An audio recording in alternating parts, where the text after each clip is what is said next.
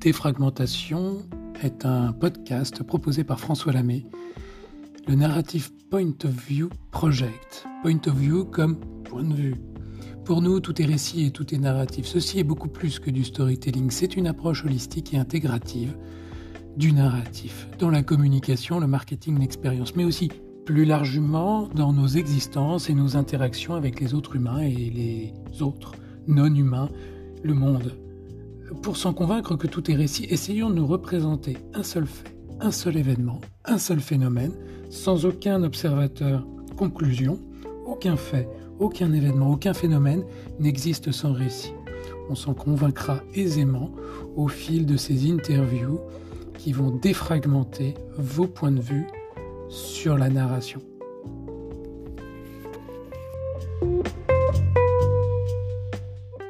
Bienvenue dans Défragmentation. Voici le deuxième euh, épisode avec euh, Louis Quéré, sociologue. Et euh, cet épisode va être consacré en particulier aux émotions. Et je me suis basé, c'est d'ailleurs ce qui m'a motivé très particulièrement à inviter Louis Quéré, c'est son livre La fabrique des émotions, qui est un livre très intéressant et qui prend le contre-pied d'un certain nombre de, d'a priori qu'on a sur les émotions. Euh, et on va en parler euh, avec lui pendant trois quarts d'heure. Alors, bienvenue à toi, Louis. Et ma première question, tout de suite, pourquoi la fabrique des émotions? Qu'est-ce que, qu'est-ce que cette question? D'où vient-elle et où va-t-elle?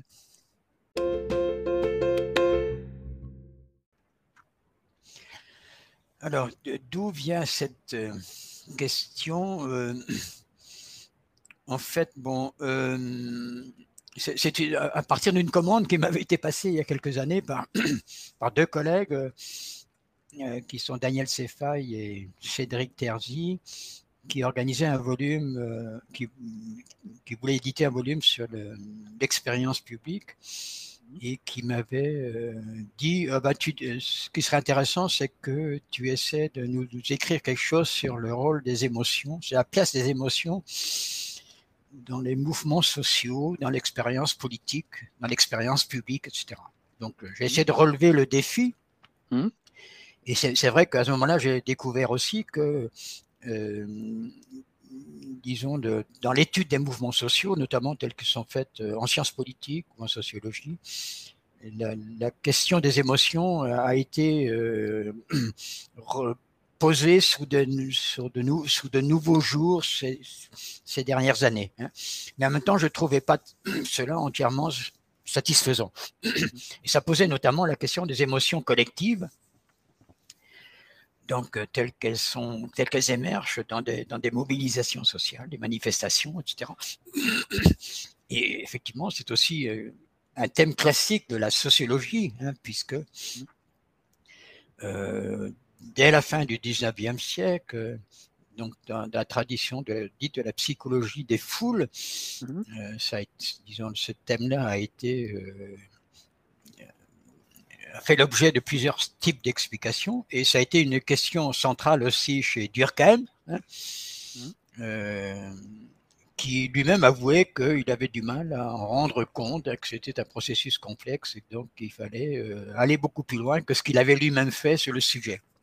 Hmm. Et donc, après, donc, euh, du coup, euh, dans, le, dans, la préparation de cet article qui m'avait été commandé, je me suis mis à regarder un peu ce qui se publiait actuellement sur la, les émotions collectives, aussi bien en philo qu'en psychosocial, en sciences des hmm. organisations, etc. Et j'ai découvert effectivement qu'il y avait une, un développement exponentiel des, des, hmm. des, des, articles et des textes sur cette question-là.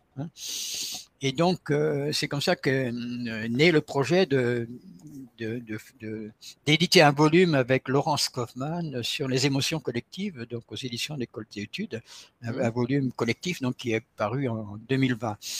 Et dans le cadre de la préparation de ces volumes, je me suis donc plongé un peu dans, dans cette littérature multidisciplinaire voilà, sur les émotions ça m'a un peu affolé. Et, bon, et, donc, euh, à partir de ces lectures, j'ai essayé de tracer mon propre chemin. Voilà. Mmh.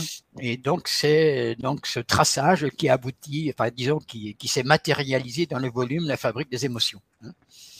Donc, qui comporte deux parties, un peu un, un, un inventaire, disons, euh, critique, disons, de ce qui s'écrit euh, actuellement sur la question des émotions, mmh. et la deuxième partie qui est consacrée aux émotions collectives, où là aussi, donc, euh, je, je, cette, cette, partie comporte quand même un, euh, disons, beaucoup de beaucoup d'analyses de voilà critiques de ce qui s'écrit là sur les émotions collectives. Et là aussi, j'essaie de de dégager mon propre chemin, voilà, ma, ma mmh. propre perspective. Voilà. Oui, parce que parce que c'est vrai qu'en ce moment il y a une il y a un intérêt pour les émotions euh, euh, qui, est, qui, est, très important et ne serait-ce qu'en tapant sur Google euh, émotions, on tombe sur euh, les six familles d'émotions, les huit familles d'émotions, euh, d'un simple point de vue voilà de recherche pour le grand public. Or, dans ton livre, c'est beaucoup plus complexe que ça, parce que les émotions, enfin, tu, tu, tu, vas en parler, mais, mais les émotions sont euh, sont difficilement identifiables. Enfin, en tout cas, euh, on ne peut pas dire il y a euh, six types d'émotions primaires, huit types d'émotions primaires. C'est beaucoup plus complexe que ça. Et en particulier, déjà pour dire qu'est-ce qu'une émotion et quel mot on utilise pour parler de cette émotion.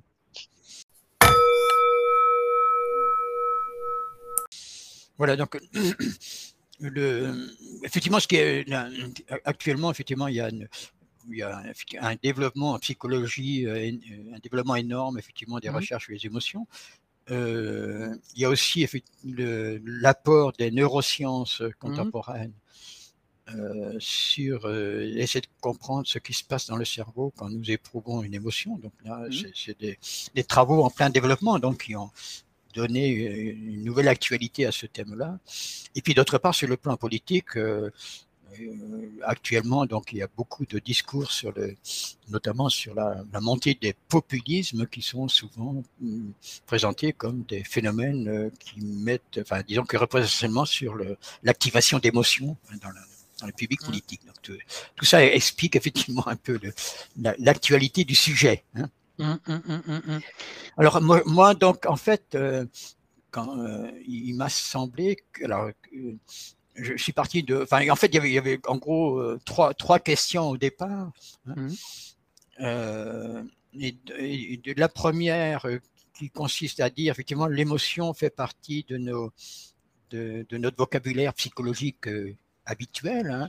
Mmh. Donc effectivement, il y, a, des émotions, il y a des pensées, il y a l'imagination, il y a, bon, il y a, tout ça fait partie de notre de notre vocabulaire, de notre vocabulaire psychologique ordinaire. Mmh. Et donc euh, il fallait que, voilà, rendre. Alors euh, débroussailler un peu tout ça. Voilà, et, et, donc souvent, si on veut, euh, dans ce vocabulaire psychologique ordinaire, on va considérer les émotions comme des phénomènes plutôt internes, hein, comme mmh. des phénomènes internes, et, et, comme des, en gros des processus qui se passent euh, dans le corps, dans, dans le mmh. cerveau, etc.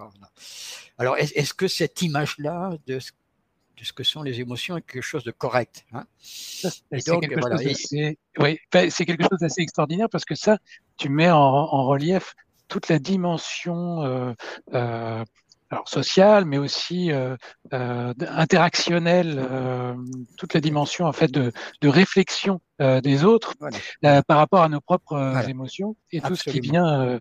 Voilà. Mais, et d'ailleurs, je voudrais juste avant de te, te, laisser la parole, mais l'origine, la première, les premières mentions du mot contemporain d'émotion. je, je crois me souvenir que c'est Montaigne et ou en tout cas c'est dans des textes de cette époque-là, où euh, c'est un soulèvement populaire. Oui, c'est ça. Donc, euh, enfin, d'après ce qu'en disent les historiens, le terme mmh. d'émotion, effectivement, est, est, bien pour, pour, a été inventé pour désigner des soulèvements populaires. Quoi. Hein des émotes, en fait. Voilà. Et ensuite, effectivement, il a été intériorisé voilà, à partir du 16e, 17e siècle. Quoi, ce qui prouve qu'à l'origine, en tout cas, il y avait une perception euh, tournée vers l'externe de l'émotion et non pas euh, et, du collectif, euh, et non pas dans notre fort intérieur. Voilà. Mmh. Donc, ben, donc, en réponse à la première question, ben, je me suis beaucoup appuyé sur, sur mmh. Wittgenstein, en fait, qui a consacré les, les, dernières parties de sa vie à analyser les, euh, en fait, les, les, notions ou les concepts du vocabulaire psychologique. Est-ce que, alors, qu'est-ce, est-ce, qu'est-ce, qu'est-ce, comment ça fonctionne Qu'est-ce que ça désigne exactement hein Et donc, d'une certaine manière, euh, euh, j'ai, adopté le point de vue de, de Wittgenstein qui, lui, va mettre l'accent sur l'aspect comportement expressif. Hein euh, Qu'est-ce que ça veut dire? Qui sont des, choses publiques, observables, etc. Hein, et donc, euh, traiter l'émotion comme, comme un comportement, comme un mode de comportement observable. Voilà. Et, avant de le, de le, prendre comme euh, un phénomène purement interne, de cette manière. Hum, hum. Donc ça, ça c'était la première question. La, la deuxième question, c'était de me dire effectivement le, notre, euh, notre manière de concevoir, de comprendre et de concevoir nos émotions, c'est une, c'est quelque chose qui est apparu dans l'histoire, hein, comme on vient de le dire. C'est une émergence historique. Hein. Mmh. Et donc l'idée, c'était de tenter d'objectiver cette compréhension. Hein, euh, cette compréhension que nous, nous avons de nos émotions et donc de, de la rapporter brièvement au processus historique dont elle est le résultat. Mmh. Et donc là, la, la, réponse, et là je me suis surtout euh, appuyé sur euh, le, livre de, Charles Taylor sur les mmh. sources du moi, hein, qui, qui, qui, effectivement qui décrit un processus d'intériorisation du moi, d'intériorisation du self, hein, mmh. qui s'est fait d'abord évidemment dans les, chez les intellectuels, dans les œuvres philosophiques, etc., mais, mais, qui a quand même aussi nourri les représentations communes de ce que sont les émotions. Hein. Donc ça, c'est, ça c'était la... Et donc effectivement, ça, ça, bon, ça c'est une dimension historique qui aurait demandé d'ailleurs être beaucoup plus développée dans, dans, le livre, mais là, il y a actuellement beaucoup de travaux qui sont faits en, en histoire des émotions qui éclairent, qui mmh. éclairent bien le phénomène. J'y fais juste allusion. Hein ce qui est, ce qui est, ce qui est intéressant, c'est que y a une, ce que tu fais, c'est une déconstruction du, de la compréhension archétypale de l'émotion. Oui, c'est ça. voilà. Au lieu de dire il y a des archétypes d'émotions qui existent en tout, en tout, temps et en tout lieu, je dis ben, euh, d'abord c'est une expression publique, oui.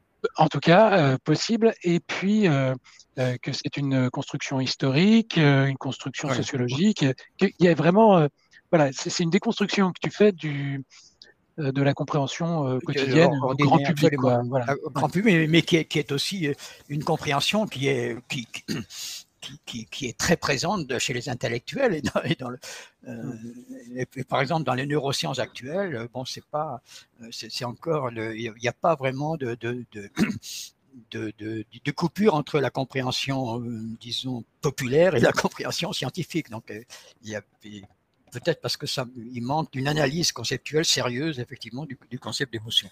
Hum, hum, hum. Et, la troisième question à laquelle j'ai voulu répondre, c'est, et là, c'est, euh, euh, j'avais été frappé en, lisant la, donc effectivement cette littérature euh, sur le, sur la, disons le, l'ouverture qu'a faite Darwin hein, sur la question des émotions. Donc, euh, Darwin a publié en 1872, sauf erreur, un livre qui s'appelle L'expression des émotions chez les hommes et les animaux. Hein, euh, il y a une nouvelle traduction française qui vient de paraître, qui est vraiment passionnante. Hein. et donc, euh, l'idée de, Darwin, effectivement, c'est de montrer que donc, les, émotions sont bien des phénomènes organiques, physiologiques, mais qu'ils ont aussi une certaine fonction, une certaine utilité. Hein. Mmh et donc, ça pose, ça pose deux questions. C'est la première question, c'est de, de, de, comprendre en, quoi euh, ce sont des phénomènes organiques, physiologiques, mais qui sont refaçonnés par une certaine culture hein, ou par un milieu social. Donc, d'essayer de repenser cette, au sujet des émotions cette imbrication du biologique et du social culturel. Hein. Mmh. Et euh, la deuxième question, c'est la question de la, de la fonction. Hein. Euh, donc chez Darwin, ça reste, c'est pas très c'est pas très élaboré. C'est-à-dire effectivement, on va il va expliquer comment les émotions c'est des choses utiles pour la survie des animaux. Hein. Par exemple, un animal qui a peur va fuir et effectivement, ça garantit sa survie. Hein. Euh, un, animal qui éprouve de la faim va se nourrir, etc. Donc voilà. Donc il y a, il y a manifestement une utilité des émotions et donc qui appelle une, une analyse qu'on peut appeler fonctionnelle des émotions. Alors les philosophes français, par exemple, euh, euh, qui se sont intéressés à la question des émotions. Par exemple, Sartre a écrit un, essai très très intéressant sur les émotions et donc il, reprenait cette idée de fonction des émotions, mais il a il a jamais analysé vrai, véritablement. Hein. Quelqu'un mmh, comme mmh. Merleau-Ponty va aussi euh, mmh. dire euh, effectivement il y a les, les, émotions ont une fonction importante, mais il n'a jamais vraiment analysé la, il n'a jamais produit une analyse fonctionnelle des émotions. Et donc, effectivement, c'est chez, là aussi du côté des pragmatistes, mmh. et surtout de oui, James Mead et de oui que j'ai, trouvé des, outils pour essayer de développer cette analyse fonctionnelle des émotions qui aille un peu au-delà de ce qu'en disait Darwin, mais qui reste dans la continuité de, la, de, l'approche de Darwin. Voilà. Hmm voilà les trois questions, si on veut, qui sont, enfin, qui sont à la base de la première partie de, voilà, du volume. Est-ce que, est-ce que euh, ce n'est pas en rapport euh, toujours entre euh, l'articulation entre le biologique et le culturel, parce que finalement, c'est de ça dont il est question, même dans les trois questions, finalement. Oui, oui. parce qu'on a toujours tendance à considérer qu'une émotion est, naturelle, et en fait, elle se construit socialement, elle se construit dans des contextes, dans des situations qui peuvent être euh, très différentes. Et, c'est vrai que le, fonctionnalisme, euh, c'est-à-dire de, de, voir l'émotion euh, comme un moyen qui vient aider une fin, donc un point de vue téléologique en fait. ça, voilà. ce, point de vue-là, il, c'est une façon de regarder à la fois la nature et la culture comme si ça servait un but Oui, c'est ça, oui, comme, euh, bah, le, comme ça sert, oui, l'intérêt de l'approche de ce point de vue. Euh, alors d'abord, effectivement, il, peut y avoir des analyses fonctionnalistes ou fonctionnelles euh, qui sont soit causalistes, soit mmh. téléologiques. Mmh. bon, par exemple, les fonctionnalismes causalistes, actuellement quelque chose qui, qui, qui, est très présent en philosophie de l'esprit et dans les neurosciences. Hein. Mmh. Et un fonctionnalisme téléologique, effectivement, va, voilà, euh, plutôt mettre l'accent sur, euh, sur ce qui est finalité, cause finale. Voilà, hein, mmh. voilà. Après, donc, c'est surtout chez, euh, chez l'intérêt du pragmatisme, ça a été de dire effectivement, Darwin fait voir que les émotions sont utiles pour la survie, et les pragmatistes vont remettre cette utilité, d'une certaine manière, entre guillemets, dans l'activité elle-même, dans la, réalisation de l'activité, dans, l'acte, ou dans la réalisation des activités vitales, de cette manière. Hein. Et donc, euh, à ce moment-là, il s'agit, on, va essayer de saisir le, les émotions comme essentiellement des, des, modes de comportement adopté dans des dans, dans, une activité qui est qui est continue mais qui est confrontée à l'incertitude, à des événements qui se produisent, qui contrarient ce, voilà, les, mmh. les, orientations en cours, etc. Donc on, on va remettre, voilà, on, on, va penser cette fonctionnalité des émotions par rapport à l'accomplissement des activités en situation dans un certain environnement. Et en particulier, alors toi, ton regard, c'était de voir aussi euh, ces émotions telles qu'elles se, euh, elles se vivent, ou en tout cas comment elles interagissent avec euh, des, des contextes sociaux particuliers, des contextes culturels particuliers. Comment est-ce que quand on fait quelque chose dans un contexte social, dans un contexte culturel, euh, elles viennent à être renforcées ou à être minorées dans un dans un contexte. Alors, ça peut être euh, culturel, social d'un point de vue macro, mais ou de management, ou euh, voilà, comment est-ce que ça, ça vient, les émotions viennent à viennent à éclore et à se développer euh, en, en écho finalement. D'accord. Oui, c'est ça. En fait, donc le bon là là, aussi, disons le dans ce domaine-là, il y a eu des, des, des, apports très importants de l'anthropologie des émotions. Hein. Mmh. Euh, donc qui, mais qui se sont donc qui, ont surtout mis l'accent par exemple sur la, les sur les différences de, différences de vocabulaire pour nommer les émotions donc mmh. hein, euh, une émotion que nous nous éprouvons n'aura pas nécessairement le, le même nom et la même consistance dans une dans une autre culture hein. Et d'autre part, ils vont, ils vont aussi mettre l'accent sur la manière dont euh, les différentes émotions reçoivent certaines valeurs dans une, dans, dans, en fonction des cultures. Par exemple, effectivement, le, dans, dans, telle culture, le fait de, la, de, de se mettre en colère de, de la, mmh. de la part d'un adulte est considéré comme quelque chose d'infantile. Donc, effectivement, ça mmh. manque, un manque de. Voilà. Et donc, il y a des, des, des évaluations différentes. Voilà. Et là, bon, ce que moi j'ai essayé de faire, c'est quand même de, d'essayer de, de, comprendre comment, euh, c'est ça la, la, question, comment un milieu social et culturel peut imprégner hein, mmh. un fonctionnement biologique. Hein, mmh. et, et, ça, donc, et, et, et la, la, solution que, disons, que j'ai essayé de développer dans le livre, elle, elle est, et, en fait, elle est assez classique en sociologie et en anthropologie, c'est celle de Marcel Mauss, hein, je, je l'ai dit d'ailleurs, hein, mmh. lorsqu'il, dans, dans ce fameux article sur les techniques du corps, hein, où il observait effectivement une certaine manière de marcher hein, des jeunes filles à Paris, mmh. et où il découvrait effectivement que c'était une manière de, de, marcher qui avait été apprise des films américains. Hein. Mmh. Mais, mais, ça veut dire effectivement que quelque chose de culturel va réussir effectivement à, à imprégner le, un fonctionnement biologique. Hein un fonctionnement organique. Et donc, c'est par une théorie des habitudes, lui parlait d'habitus, comme, comme Bourdieu ouais. d'ailleurs, mais Bourdieu mmh, va s'inspirer beaucoup de mots.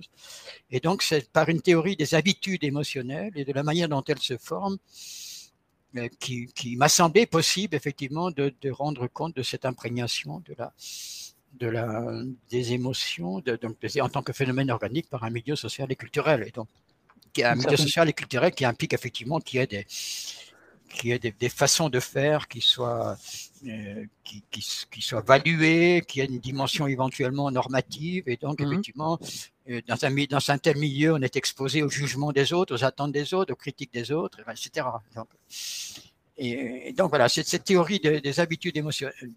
C'est par le passage, disons, par une théorie des habitudes que j'essaie de rendre compte des phénomènes. Et là, d'ailleurs, je renoue directement avec, avec Darwin Hein, qui, qui avait, avait, dans son livre sur l'expression des émotions, avait déjà effectivement mis l'accent sur cette dimension-là, hein, sur cette formation d'habitude d'expression. Hein, mmh. et, et, donc des, des habitudes d'expression, dont certaines ont survécu, mais dont d'autres ont disparu parce qu'elles n'ont plus d'utilité à un moment donné, parce que l'environnement s'est transformé, etc. En fait, et donc, et, et, cette théorie des habitudes, ben, je vais l'élaborer J'aurais pu le faire aussi à partir des théories des habitudes de Bourdieu, mais il m'a semblé plus intéressant de, de, reprendre la théorie des habitudes de William James, euh, mmh. prolongée par celle de, de John Dewey. Hein. Ce, qui est, ce, qui est, ce qui, est, très intéressant dans cette, euh, dans cette orientation-là, c'est que ça reprend. Euh, enfin, il, il, y a des théories euh, dans les neurosciences cognitives qui sont comparables euh, avec la plasticité cérébrale. Et donc, il peut y avoir des résonances, enfin, je trouve très intéressantes entre prendre en considération les routines comportementales, euh, les habitudes, euh, et puis euh, ce qui concerne la plasticité cérébrale. Absolument. Et, et puisque après les, les autoroutes, les, comme on dit, les autoroutes euh, neurales ou neuronales viennent constituer euh, bah, ce qu'on qu fait euh, sans y penser. Et, et donc, il y, a, y, a, y, a, quelque chose qui s'imbrique très très bien, en tout cas avec certaines théories actuelles dans les neurosciences, alors, en fait, je, euh, je, me suis aperçu, euh, après que ce livre, j'ai rendu ce, ce, livre, disons, à l'éditeur, qui manquait un chapitre qui était précisément d'avoir un examen plus détaillé de ce que les neurosciences aujourd'hui nous apprennent sur les émotions. Hein. Mmh, mmh. Et du coup, ben, je, me, je, pensais d'abord euh, en faire un article pour compléter le livre, et en fin de compte, ouais. euh, j'ai abouti à un petit livre voilà, qui va paraître, qui va paraître début 2023 au PUF, donc qui est consacré à ce sujet-là, hein, mmh, mmh. et donc qui est euh, une, une, disons une, un examen euh, assez critique quand même de ce que les neurosciences nous apportent, euh, nous, nous, apprennent sur les émotions, dans la mesure où elles, où elles tendent à faire essentiellement des, des affaires du cerveau, hein, mmh. alors que manifestement c'est tout le corps et, et donc, qui, qui, est impliqué dans la, dans la jeunesse des émotions. Hein. Oui. Et voilà. Et, ou d'autre part, effectivement, euh, par exemple, bon, une partie de, après, y a, ils ne sont pas d'accord entre eux. Hein. Il y a beaucoup d'approches très différentes dans la neuroscience. Hein. Mais, mais pour, euh, pour la plupart d'entre eux, par exemple, la notion de comportement va être une notion dans laquelle, effectivement, le comportement est le résultat d'un input voilà, mmh. qui est lui euh, dans l'environnement, il va être traité à l'intérieur, il va donner un comportement comme output à l'extérieur. Et donc, bon, je, je, trouve dans la tradition pragmatiste, effectivement, entre autres dans la psychologie fonctionnelle de Dewey, etc., une critique très, très, très, très sérieuse de cette, de, cette manière de rendre compte des comportements et, disons, et de, et de, et de mettre effectivement entre l'input et, l'output un, un, traitement interne voilà, qui, qui n'est pas inexistant, mais dont il faut rendre compte correctement. Mmh, mmh. Mais euh, il y, a, y, a, euh, y, a, des jeux, enfin c'est vrai qu'il y a une diversité euh, dans les neurosciences cognitives, et, mais il y a des gens qui traitent ces problèmes de manière assez intéressante et assez comparable, enfin pas comparable, mais qui, qui sont en tout cas assez, assez proches en fait de, de, de, de, cette façon pragmatiste de voir les choses. Tout à fait, tout à fait. Et, donc la, deuxième partie donc euh, du livre traite là euh, euh, de ce qu'on appelle les émotions collectives et de leur constitution et euh, ou de leur euh, de leur renforcement. alors il y a des choses qui sont il y a, vraiment plein plein plein de choses dans le livre qui sont passionnantes, y compris alors moi je connaissais pas le, psychologue Lazarus euh, Lazarus, oui, c'est ça. Et ça, c'est vraiment fascinant. Ça, c'est dans la première partie. Mais euh, Lazarus qui fait, euh, euh, qui décrypte les, alors avec, enfin, qui, définit trois séquences euh, différentes la valuation, l'évaluation et l'action, c'est ça? Non, ça, c'est, ça, la critique que je fais. Oui, d'accord. Ça, c'est passionnant. La, la, question, effectivement, le, le, Lazarus est un de, des psychologues américains qui ont tenter de réanalyser la composante cognitive des émotions. Hum. Et la manière dont il a fait, cette, il a inspiré d'ailleurs en partie par la, par la, par la phénoménologie, hein, euh, hum. c'est de considérer que nos émotions sont des évaluations. Hein. C'est-à-dire, effectivement, euh, quand j'ai peur, c'est une manière d'évaluer, hein, hum. d'évaluer la situation et de et d'évaluer ce qui m'importe. Voilà et donc, effectivement, voilà. Et donc, je. mais je, je et, donc, pour lui, c'est une affaire de l'évaluation est une affaire d'interprétation de sa manière. C'est le sujet qui interprète la situation hein, et qui lui donne une certaine signification, une certaine valeur. Hein, et que l'émotion euh, incarne, si on veut, cette évaluation qui est faite en acte d'une situation. Mmh. Alors, c'est cette idée d'interprétation qui me, voilà, qui, qui me apparaît, que, que j'ai, qui me ne me paraît pas nécessaire d'introduire. Et c'est là que j'introduis précisément la distinction qui avait été faite par John Dewey dans sa théorie de la valeur entre ce qui est valuation et évaluation proprement hmm. Une évaluation proprement dite, donc, non seulement une interprétation, mais elle est un jugement. Hein, elle est un jugement sur une situation. Or, hmm. nos, réactions spontanées face à une situation se passent le plus souvent d'une euh, d'une évaluation parce que ce sont des réactions d'attrait et de et, et de recul. C'est-à-dire, on est hmm. attiré par, on est, on, on, recule devant. Donc, effectivement, l'idée d'évaluation affective motrice. Hein. Donc, euh, il y, a la dimension affective. Hein. Euh, donc, effectivement, c'est, euh, qui dit c'est, agréable, désagréable, etc. C'est plaisant, déplaisant, etc. Et la dimension motrice, c'est-à-dire on est attiré par ou on s'éloigne d'eux. Hein. Hmm. Et, donc, nos, nos évaluations immédiates, nos, nos réactions immédiates en situation sont beaucoup plus de cet ordre-là, donc qui n'a pas d'interprétation à proprement parler ou de jugement à, propre proprement parler, hein, mais, mais, qui sont quand même les, les, bases essentielles de notre comportement. Et donc c'est là que j'introduis effectivement cette distinction entre évaluation et évaluation qui me permet, qui me paraît de, permet d'affiner un peu l'analyse de la composante cognitive des émotions. Mmh. Et, et, ce que tu dis, c'est que effectivement, euh, euh, les émotions peuvent avoir des, des, des, des, des racines euh, personnelles, mais qu'elles trouvent ou un écho euh, ou un ou au contraire qu'elles vont être dé, enfin, qu'elles vont être dévaluées ou en tout cas minorées euh, par euh, la société, le contexte, l'environnement, qui vont Donc, qui... voilà. Donc effectivement, bon, il y, y, a toute une, une, toute une problématique en philosophie des, des émotions qui est le, qui, qui, est le, les émotions comme des formes de valeur. Hein, bon. mmh donc voilà, je, fais allusion à cette, à cette philosophie-là. Et bon, là aussi, j'essaie d'éviter un, un, biais trop intellectualiste ou trop interprétatif, et donc pour m'appuyer sur des choses affectives motrices. Hum, hum. Et euh, dans la deuxième partie, donc tu parles des, des émotions euh, collectives. Et ça, c'est très intéressant parce que en plus, il y a toute une partie euh, sur quelque chose moi, qui m'intéresse beaucoup, c'est que euh, les groupes euh, nominaux euh, et les groupes réels. C'est-à-dire que quand on dit, par exemple, les cadres, est-ce que ça renvoie à un groupe, un véritable groupe qui a des émotions collectives, ou est-ce que c'est une fiction purement intellectuelle de regroupement Qu'est-ce que ça veut dire?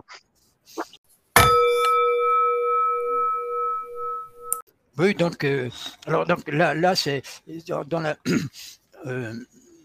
donc, dans, dans, cette deuxième partie, bon, je, une, je, je commence par euh, euh, analyser l'acquis de la psychologie des foules à la fin du 19e et la manière mmh. dont Durkheim l'a, l'a critiqué et a tenté de s'en sortir, mais sans pouvoir vraiment s'en sortir. Hein. Et après, donc, je passe en revue les, les différentes approches euh, des émotions collectives qui sont faites actuellement euh, en philosophie analytique notamment. Hein. Mmh. Euh, donc, dans la disons, il y a eu un renouvellement, un renouvellement euh, bon, dans les années 80-90 sur la, la, question de l'intentionnalité collective. Hein. Mmh. Est-ce que l'intentionnalité collective, est-ce que c'est une somme simplement d'intentions individuelles ou est-ce qu'il y a un phénomène très particulier qui serait l'intention collective que nous exprimons sous la forme d'un nous. Hein. Mmh. Euh, donc, le, cette, cette, philosophie de l'intentionnalité collective a eu comme répercussion effectivement un renouvellement de la recherche sur les émotions collectives où certains, par exemple comme tu, euh, Salmela, que j'évoque beaucoup dans le livre, mmh. effectivement, euh, euh, voilà, a, a, a, écrit des choses très très intéressantes dans cette perspective-là. Et donc ça c'est la, partie philosophie euh, analytique, si on veut. La partie, il y a aussi un renouveau très très important de la de la phénoménologie. Hein, euh, sur la question des émotions, des émotions collectives. Effectivement, il y a toute une tradition phénoménologique qui remonte à Husserl et, aux disciples d'Husserl au début du XXe siècle, qui ont, euh, mais qui ont surtout proposé une, une approche, je dirais, intersubjectiviste des, des, mmh. des, des, émotions collectives, donc que je présente et que je discute. Et après, effectivement, il y a tout euh, actuellement en psychosocial, en, en théorie des organisations, etc. Il y, a, il, y a, il y a, toute une série de développements sur euh, euh le phénomène, disons, de d'appartenance à un groupe hein, mmh. et, et, la, et la possibilité quand on appartient à un groupe euh, d'éprouver des émotions qu'on peut imputer à celles du groupe lui-même. Hein. Et, et, de d'où effectivement cette tentative de cette question de savoir à, à, à quelles conditions peut-on hein, attribuer une émotion à un groupe. Hein. Oui, c'est ça. Nous, qu'est-ce que ça veut dire?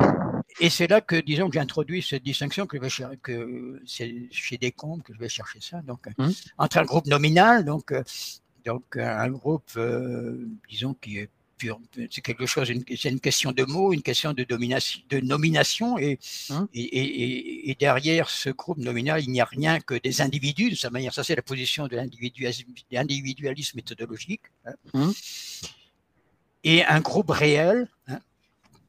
donc, par exemple, un, un, collectif, un collectif politique. Hein, et donc, la question, effectivement, c'est de, de, de, de, savoir euh, à quel euh, à quelles conditions ce collectif politique est autre chose qu'une somme de citoyens, une somme d'individus, et à quelles conditions ils peuvent dire nous. Hein. et quand il mmh. dit nous, euh, quand il dit nous, est-ce que c'est purement verbal ou est-ce qu'il y a quelque chose par derrière? Voilà, Ça, c'est mmh, un, mmh. un, peu le, le, type de problème que j'essaie d'éclaircir dans cette partie-là sur la distinction entre groupe euh, nominal et groupe réel. Oui, il y, a tout un développement sur, euh, sur le nous euh, dans ton livre qui enfin, c'est passionnant parce que euh, c'est vrai que nous, euh, ça peut être soit plein de gens réunis, soit le nous de majesté, oui, nous, voilà.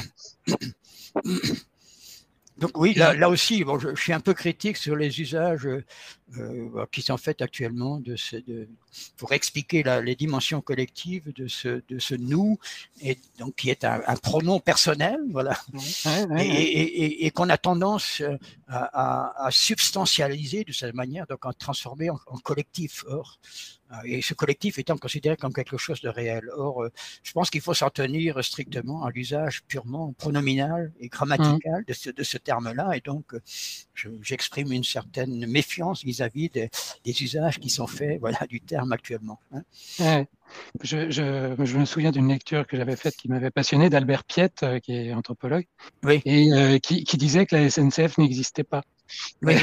il n'y avait que des, des chauffeurs de TGV, il n'y avait que oui, des contrôleurs, mais la SNCF en elle-même, ben, c'est juste un, un, logo et, c'est ça. Donc ça, ça c'est vraiment ça c'est la position de l'individualisme méthodologique qui est voilà qui, qui est enfin, que, que, que moi je trouve une position attrayante de cette manière parce que, mmh. et, que, et que beaucoup de, de gens euh, effectivement, c'est simple de dire qu'un collectif, ça n'existe pas, que désormais, euh, et, qu'en fait, ce qu'on a, c'est des sommes d'individus, notamment concernant les émotions. C'est des sommes d'individus qui éprouvent des émotions personnelles, et à ce moment-là, effectivement, il y a comme un, une, une, concaténation de ces émotions personnelles pour donner une émotion collective. Et c'est un, peu contre ce schéma-là que j'essaie de développer la deuxième partie. Et, ce qui est intéressant, c'est que euh, si, si, on considère qu'un nous euh, est une sorte d'ectoplasme euh, qui, qui, qui, vient représenter le, le, tout pour toutes les parties, cet ectoplasme, ce fantôme, si on peut dire, ce fantôme, comment est-ce qu'il a, comment est-ce qu'on a des interactions en tant qu'individu avec cet ectoplasme général, enfin ce fantôme. Je ne sais pas si tu vois ce que je veux dire, mais. Oui. alors comment, oui comment en tant qu'individu Par exemple, je, je, travaille pour une société euh, X. Oui. Euh, la société X dit euh, nous vendons, nous sommes nous sommes heureux avec le management formidable que nous avons. Comment est-ce que chacun dans la société en question, dans l'entreprise en question, peut négocier symboliquement sa participation à ce nous? Oui, je ne sais pas trop quoi, je sais pas trop quoi, quoi répondre à, à, ce, à, ce, genre de questions. Donc, euh, après, effectivement, moi, j'ai une, là dans cette partie-là, j'ai une, j'ai une, j'ai fait, j'ai adopté quand même un point de vue euh, anti, anti-individualiste méthodologique mmh. et avec et manifester une certaine sympathie pour l'approche, pour une approche durkheimienne, maussienne, etc. Hein qui tente effectivement de, de, voilà, de, de, de, donner une certaine forme de réalité au collectif. Hein. Mmh. Et, ce que, tu dis, le... par exemple, pardon, ce que tu dis, par exemple, sur les rythmes et les rituels sont voilà. très intéressants. Voilà, donc, que... oui. Mon, mon, mon souci, c'était de, c'était de, c'était de connecter la deuxième partie à la première partie. Dans la première partie, je développais une approche des émotions qui mettait l'accent sur la question de l'acte et de l'activité, hein, et donc mmh. du faire. Voilà. Et donc, dans la deuxième partie, ben, si je voulais être cohérent avec cette approche, il fallait que je trouve une voie pour introduire cette même préoccupation. Voilà. Et c'est donc effectivement chez, chez Mauss et Durkheim que je l'ai que je l'ai trouvé, notamment dans leur analyse des rituels funéraires. Hein. Mmh. Euh, alors, effectivement, qui, qui permet d'inverser, à mes yeux, d'inverser le modèle euh, de l'individualisme méthodologique. Dans un modèle individuel méthodologique, on va partir effectivement des individus qui ont chacun leurs mmh. émotions, parce qu'ils ils se retrouvent ensemble, ils partagent leurs émotions, et ça fait surgir une émotion collective, hein, mmh. par une, une, sorte de, de, concaténation un peu mystérieuse. Hein. Dans, dans, le, dans le modèle de, de Mauss surtout et de Durkheim, donc les, c'est un, un modèle qui requiert la médiation de ce que j'appelle une symbolisation. Hein. Mmh. Dans les rituels funéraires, cette symbolisation, elle est faite par des chanteuses, par exemple, par des personnes spécialement, euh, enfin, disons, consacrées pour faire ce genre de choses, pour, pour, pour publiquement pleurer, euh, chanter, se lamenter, etc. Hein. Et que donc, effectivement, il y a là-dedans une, une figuration d'une émotion. Qui est une émotion publique et qui est bien autre chose et, et, et qui n'a pas son point de départ dans les émotions individuelles de ceux qui participent au rituel. Hein. Mmh. Au contraire, c'est cette émotion publique qui est ainsi symbolisée, figurée par toute une série de gestes, d'actes, etc., qui va euh, qui va engendrer ou développer ou susciter des émotions dans chaque individu. Donc là, voilà, c'est un peu une inversion du modèle, c'est-à-dire on va parler, partir de l'émotion publique symbolisée qui est capable de générer des émotions individuelles chez les, chez les individus. Hein. Mmh. Et donc cette émotion publique est, d'emblée quelque chose de collectif et de, de public. Et, de, et, donc, effectivement, à ce moment-là, on a une idée de partage qui est autre chose qu'un partage de choses individuelles. Hein. Ça, c'est en gros le, fil conducteur que j'ai essayé de développer dans cette affaire. Hein. C'est un contre-pied qui, est très, qui est très intéressant et qui est très judicieux en ce moment, alors qu'on a toujours l'impression qu'effectivement, euh, c'est l'agrégation euh, euh, de, de, tous les, de, de, de, toutes les émotions particulières et individuelles qui font l'émotion collective. Mais finalement, après, il a... après la question, c'était de pouvoir étendre ce modèle construit sur le cas des rituels funéraires à d'autres à d'autres manifestations beaucoup plus proches de nous. Hein.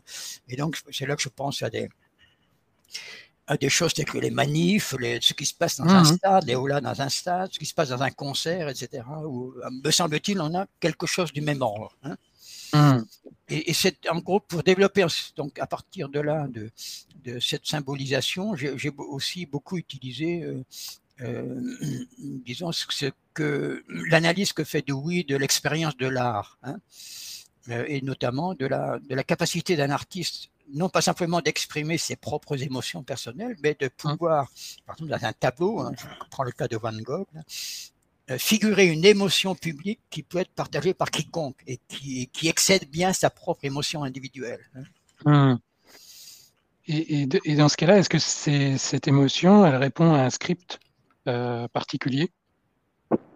Euh, Je ne sais pas, pas, pas nécessairement. D'accord. Oui, pas nécessairement, je pense pas, non. Et, ça, ce, qui est, ce qui est intéressant dans ce contre-pied euh, que tu opères euh, dans les deux parties, c'est que c'est un rapport, je trouve que c'est un rapport quand même avec euh, l'exercice amusant d'ethnométhodologique que Garfinkel donnait à ses étudiants, à savoir aller voir les, les, gens et leur opposer une contrariété par rapport à une posture euh, de routine. Je, trouve que c'est, je trouve que c'est un rapport en fait. En fait, c'est une posture d'emmerdeur, mais c'est une posture. Oui, d'une certaine manière, oui, oui, tout à fait. Mais qui, mais qui du coup déclenche, euh, bah oui, on voit ce qui se passe quand on franchit une certaine limite. Voilà, c'est ça. Oui. Oui, c'est une, capacité de faire voir, en fait, des choses qui étaient tenues pour l'en soi, hein. euh, mais sur lesquelles on prenait appui, mais qui n'étaient jamais explicitées ou même pas aperçues. donc, euh, il y, a, y, a, y, a, comme ça des, un type, disons, de, de, démarche qui permet effectivement de faire émerger, voilà, toute cette, tout cet arrière-plan euh, qui, qui, est si important. Oui, qui est si important et qui nous, nous, cache en fait un certain nombre de dispositifs sociaux et tout à fait. qui ont des répercussions émotionnelles chez l'individu, quoi, chez nous. là, tout, tout à fait. Donc là, là c'est sûr que les, les, les, rituels funéraires sont vraiment des dispositifs, ce sont des dispositifs sociaux et culturels de, voilà, de symbolisation d'émotion, hein, c'est sûr. Et d'une certaine façon, quand on va voir un film au cinéma, euh, euh, on se, on se on s'infuse d'une façon d'être et de, s'émouvoir d'une certaine façon. D'ailleurs, d'ailleurs, dans la deuxième partie, il y a quelque chose qui est, très intéressant. Quand tu dis que, d'une certaine façon, les, la politique, c'est aussi euh, les chansons populaires. Euh, faire de la ah politique, c'est aussi faire des chansons populaires, c'est aussi euh, des, des expositions, des films au cinéma, etc. Tout à fait. J'ai une, citation de Dewey qui dit, ça, effectivement. On n'a pas. Voilà, c'est par ce biais-là, effectivement, qu'on peut, peut, peut, comment dire, influencer les, positions des gens autant que par des discours euh, plaidant pour la démocratie, etc. Hum, hum. Non, c'est un, un, livre très très dense, hein, La fabrique des émotions, donc au PUF. Et euh, c'est un livre très très dense et est très nourri philosophiquement, mais qui euh, euh, génère. Enfin, moi, ça m'a vraiment euh, porté à, à, à, beaucoup de remises en question et à beaucoup d'intérêt sur, euh, sur, euh, sur les émotions. En tout cas, Louis Kerry, merci beaucoup pour ce deuxième épisode de Défragmentation ensemble. Et merci aussi pour ces questions. Je t'en prie. Et puis on se retrouvera pour un troisième bientôt. D'accord. Merci beaucoup. à bientôt. Au revoir.